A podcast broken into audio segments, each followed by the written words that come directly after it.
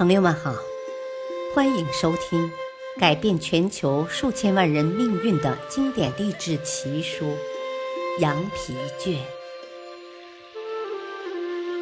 羊皮卷》记载了太多犹太人的商业智慧，只要你学会一部分，你就可以不再为金钱担忧了。第十章。十天改变一生，终极突破。第八集，从现在开始多与人交流。我发现很多不愿意与人交流的人，最终都变成了冷漠的僵尸。他们可能最后跟人说话时都是结巴的。你必须记住这个技巧：经常与人交流时，克服冷漠非常重要。上大学的时候，我经常和社会各个阶层的人交流，了解他们的生活，分享他们的快乐。我的交流对象从职业经理人到零售店的收银员，从学校的教授到工厂的工人。这些都对我树立良好的心态产生了至关重要的影响。你接触的有情感的事物越多，你本身的情感也会越丰富。经常与人交流的人，往往具有良好的心态和谈话技巧，并且把交流作为一种生活必须。这样的结果必然是不给冷漠任何机会。从现在开始，你要开放你的胸怀，多与人交流，你会发现其中有着无限的乐趣。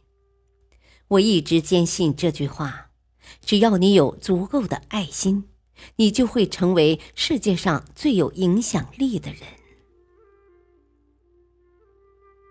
对冷漠说不，把你的冷漠融化掉，真是一件不容易的事。你已经把冷漠当成一种习惯，而根除习惯是世界上最困难的事情。当你用一颗爱心和热情迎接世界的时候，你害怕什么呢？你害怕付出得不到回报吗？你害怕被别人误解吗？还是害怕浪费自己的时间和精力呢？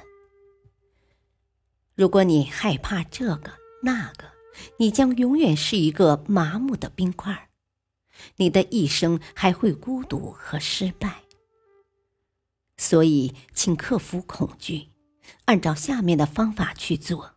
你就可以自动自发的克服冷漠的弱点。行动一：仔细回忆二十分钟，在下面的空白处写下让你感动的人生时刻，例如宝贝的降生、爱人写给你的一封信、父母打给你的长途电话等。在你感到冷漠的时候，请随时看看这些美好的记忆。行动二：连续三天，每天给你爱的人一个拥抱，如果可以，也给你恨的人一个，并写下你的感受。行动三。回忆五次别人曾经需要你关心、照顾和支持时，你冷漠的对待他的经历。请换位思考，如果你是他，你会怎么想？行动四：早晨起来，对着镜子给自己一个微笑；上班的路上，试着对三个陌生人微笑。无论结果如何，这是你突破自我的重要功课，一定要完成，并写下你的感受。对你来说，习惯于以自我为主的冷漠，让你渐渐丧失了与人交往的信心。行动三和行动四可能是一个很大的挑战，希望你能成功的完成，并时刻检查自己。第六天，虚荣，你最好去马戏团当小丑。一，华丽的外表无法掩饰空虚的心灵。把虚荣当作创可贴，没用，你的骨头和脸面早已溃烂了。有一只高傲的乌鸦，非常瞧不起自己的同伴，于是它到处寻找孔雀的羽毛，一根一根的收集。等收集的差不多了，它就把这些孔雀羽毛插在自己乌黑的身上，将自己打扮得五彩斑斓。然后他离开乌鸦的队伍，混到孔雀之中。孔雀们看到这位新同伴后，立即注意到他穿着他们的衣服，扭扭捏捏、装腔作势，并企图超过他们。大伙都气愤极了，他们扯去乌鸦所有的假羽毛，拼命地啄它、扯它，揍得它头破血流，昏倒在地。乌鸦苏醒后，不知道怎么办才好。他不好意思回到同伴中去，想当初自己插着孔雀羽毛神气活现的时候，是怎样的看不起自己的同伴呢？最后，他决定还是老老实实的回到同伴那儿去。有一只乌鸦问他。哦，请告诉我，你瞧不起自己的同伴，拼命想抬高自己，你可知道害羞？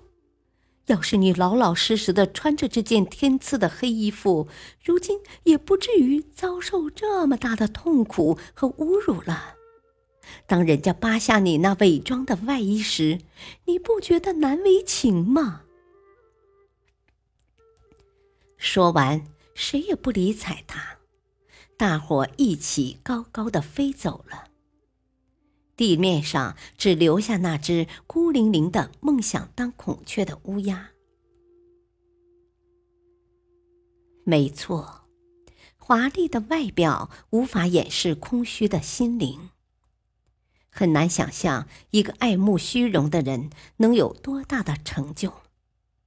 因为这种人总是把一些浮在表面上的东西作为提高自己地位的条件，而不是扎实的生活和工作。虚荣是虚妄的荣耀，是掩耳盗铃的现代解释，是无知无能的你最想依赖，但实际上最靠不住的心灵稻草。稻草人是用来吓唬鸟及其他动物的，而你是人，还有点智商，你想用稻草人来保护自己，真是愚蠢至极。